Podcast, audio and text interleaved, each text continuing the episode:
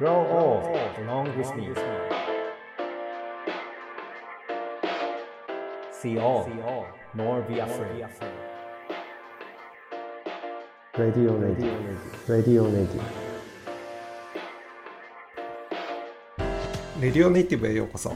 ネイティブ編集長の今井翔です。この番組はネイティブを知るさまざまなゲストをお呼びして暮らしをつなぎ続けるためのヒントについてお話を伺っています前回からちょっとイレギュラーですが局地建築家として世界の暮らしを見続けてきたフィールドアシスタント代表の村上さんをゲストとして、えーネパールの話を聞いています村上さん今回もよろしくお願いしますはい、よろしくお願いします。村上です。よろしくお願いします前回は震災の直後に、えー震災のにあった村でドーム作りについてお話を聞いてきましたけれども、えっとはい今回ネパールの人たちにとって、えー家ってどういうものなのかなっていうどういう暮らしをされているのかなっていうのをお話を伺いたいなと思います村上さんはあの前回出ていただいたサティスさんのお家にはい。一時期滞在というか居候されてたっていうふうに伺ったんですけれどもどういうきっかけで滞在してたんでしょうか？そうですね。あの、まあ、居候っていうとちょっと大げさかもしれないですけど、まあ、あの、サティスのところでですね。まあ、遠征に行く、まあ、前後ですよね。準備であるとか、まあ、ちょっとあとフライトの条件が整わないと飛べなかったりするので。数週間ですねサティスの家に泊めてもらうみたいなことが何度かあってですね、まあ、サティスの家はカトマンズの、まあ、中心部から、まあ、リングロードっていうちょっとこうぐるっとこう回れる道があるんですけどその外側なのでまあいわゆる、えー街の中でも観光客が訪れないような生活圏内のとこに家があってコンクリート建てで3階建てかな？プラスまあ屋上みたいなのが、えーあるような。典型的というよりかはちょっと良さげな感じの家ですかね。まあ、サティスはそこが家兼事務所であり、えーその自分たちの遠征の装備がたくさんあったりとか常にこうスタッフも出入りするような、えー場所にはなります。でもお父さんとお母さんが一緒に住んでて。あの結構多いです。自宅兼オフィスみたいなのとかにしてるのはあのそこに限らず多いように見えますね。はい。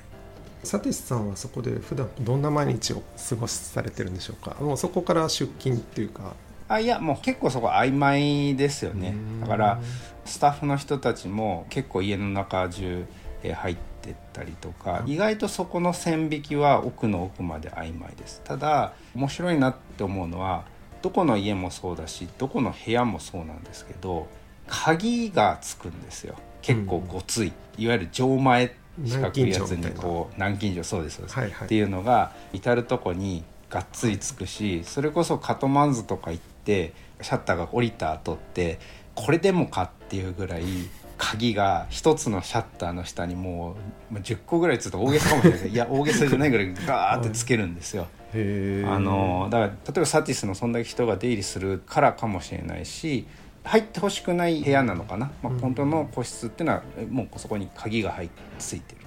と。で鍵がついてなければ結構みんな出入りするっていうような感じですかね。まあ泥棒も結構多いしっていうのもあるし家の前には人の身長より高い塀がやっぱり立ってて、はい。はい。塀の上にはですね、はい。割ったガラスが散りばめられて埋め込まれてたりとか、はい。まあ、そういうのを見ると治安という意味ではそんなに良くないし、まあ、自分たちが鍵閉めてないで盗まれたら自分たちのせいだよねみたいなようなところも、えーではあるかなっていう気がしますね。で僕がいつも大体泊めてもらうのは屋上に、まあ、ちょっとした人が泊まれる小屋みたいなのが立っているんですけどその部屋をちょっと借りる。ただあのゆっくり寝てる感じでもなくてまず夜からカエルの声がすごいんですよ。えカトマンズはまあまあ都会なんですけども尋常じゃないカエルの大合唱ですよね。でまだ薄暗い頃からお祈りの声の大合唱が始まるわけですよ今度は。鐘が鳴ったりとか、でそうすると、まあ、下に、えー降りてって大体キッチンが1階にあるんですけれどもキッチンでサティスのお母さんが作ってくれる朝ごはんですね、キッチンの中にあるテーブルで、まあ、朝ごはんを食べさせてもらうっていうような感じで、キッチン広いです。日本のいわゆるマンションとか 9LDK のキッチンとか間取りで言うんだったら3倍ぐらいあるイメージですかね。で実はすごく水事情が特殊で車で運んでくるわけですよ。きれいな水を。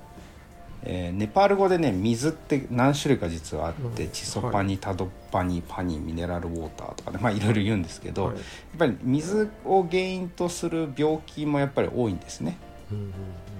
まず山奥の綺麗なところから、まあ、池から取ってきたのかな。ちょっとそこまで分かんないですけど、まあ、とにかくまず町で持ってくるんですけどそのままでは飲めないんですよ。各家にはやっぱりタンクがあってそこでろ過するんですよねで地元の人たちはそのろ過したものはもう飲みますけどはい。サティスにそれはお前は飲んじゃダメだと。多分日本人はお腹壊すし、っていうところで一回それを飲む時には沸騰させる。で沸騰させた水をタドパニっていうんですけど、えっとそのままの要はお湯ですよね。でそれを冷やして飲むのがチソパニっていうものなので本当にだから水が欲しいと言っても何が欲しいんだってちゃんと言わないといけない。どのレベルの水なのかはい。っていうことですね、はい、っていうのがあります。だから当然蛇口ひねってシャワーとか出るんですけど飲む手前のはい。あ別に汚れてないですよ。透明な水ですけど、ははい。い。そういう水なんだっていうことは分かんなきゃいけないので、まあ、それこそだから歯磨きする時もそうなんだって理解する必要はあるかなと思いますね。あの食事なんかはニレカのスタッフのメンバーもみんな一緒に食べる感じなんですか？家族だけっていう感じではなくてのー全員揃っていただきますっていう感じではないですね、山の中でもそうなんですけどサーブしてくれるニリカのスタッフたちは一緒にご飯食べないんですね。ガイドすべきお客さんである人たちをまず食べさせて、おもてなしをして、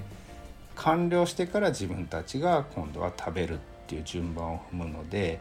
それがもう根付いてるというか普通なので、まあ、これは想像でしかないですけど多分子供がいたとしてもまず子供を食べをさせ終わってから多分お母さんご飯食べるとかなんかそういうなんかちょっと多分時間差はある気がするんですよね。というのも食べるという口に入る過程の中にですね全て出来上がったから「はい食べますよ」ってよりも作りながら食べていくみたいな感覚もやっぱりあるので、はい。やっぱり日本とちょっとちあのカトマンズのそういった場所であっても違うなって思うのはさっきの水の話じゃないですけどところどころにやっぱりその口に入る体に取り込むまでに一つ工程を足さなきゃいけないのでそこに人が必要だったりするんですよね。だからまあちょっとそういったのはちょっとはい微妙に違うんだろうなって感じはしますね。うん。なるほど The best is yet to be. The last of life, for which the first was made.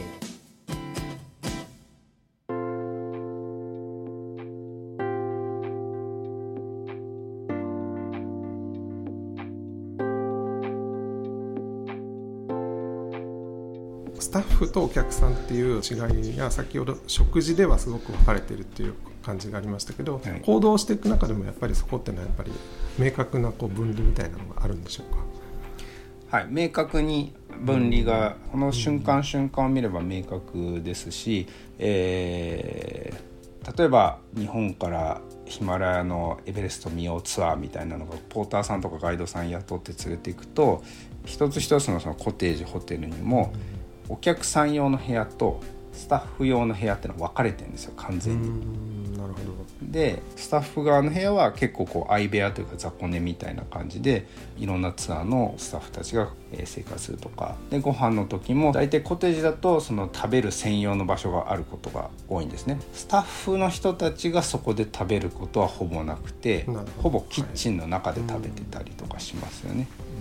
はい、だから結構明確に分かれてるしバックヤードは見えてこないという感じはありますねネパールの人たちの暮らしっていうのは僕はあの、えっと、前回家族的というか血のつながりのあるファミリーだけではなくてスタッフもすうん。含めた一体感みたいなのがすごい強いなっていうふうに感じたんですけれども、村上さんはこうネパールの暮らしってどういう特徴があると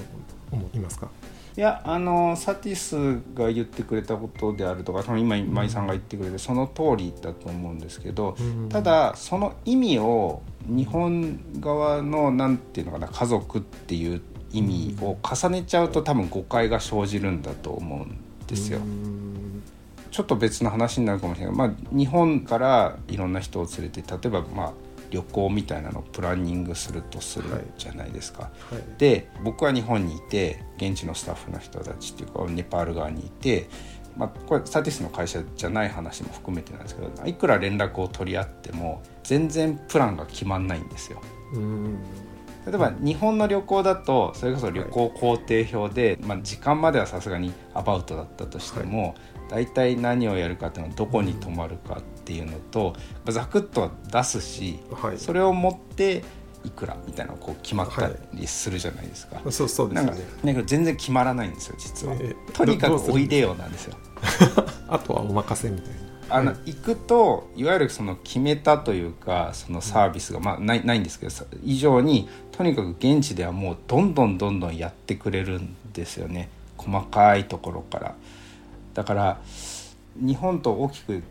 ちょっと家庭という意味では違いますけど人件費ってものの考え方が全然違うんですよね。人件費はほぼタダみたいなところで多分ネパールはか感覚ですよ。では考えていて、えーただその物を買うってものに関してはものすごくそのビニール袋一つ取っても物を買うっていう値段がついてるんだと思うんですよ。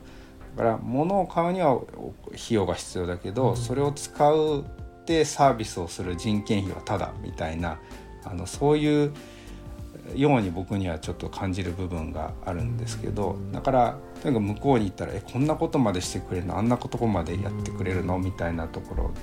えー物を持ってもらうことも含めて。まあ、もちろん最後にそのチップみたいので返したりもしますけれども、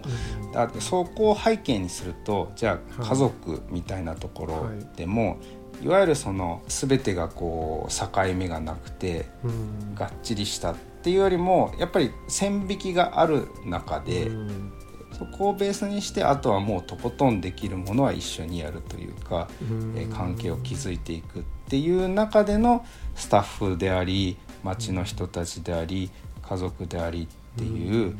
いろんな単位があると思っていてやっぱり村一つとってもいまだにやっぱりカーストみたいなのが残っているんですけど、カーストで言うとその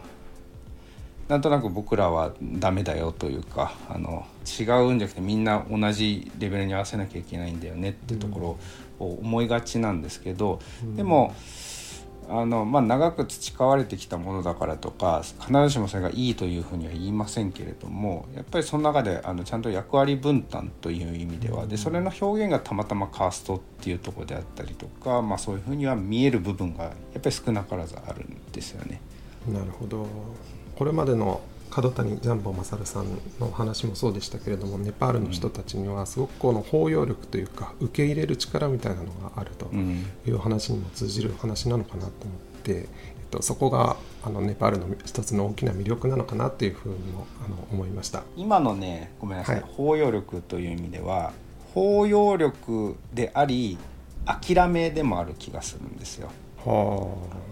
常に厳しい自然もしかりですけどいろんなものがこう思った通りに動かないっていうところをまず諦めて受け入れる、うんでその中でしっかり生きていくために周りに周囲にいる人たちを包み込むというか一生懸命包容力を持って生活しているという意味だと思うので必ずしもいろんな色味があるような気がしますね。それはネパールのこう魅力でもありつつ一つのこう現実でもあるっていうところなのかもしれないうん、ですそう思いね。ます。ありがとうございました。それではレディオネイティブ今回この辺で失礼したいと思います。村上さんどうもありがとうございました。ありがとうございました。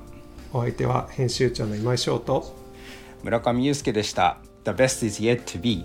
Namaste.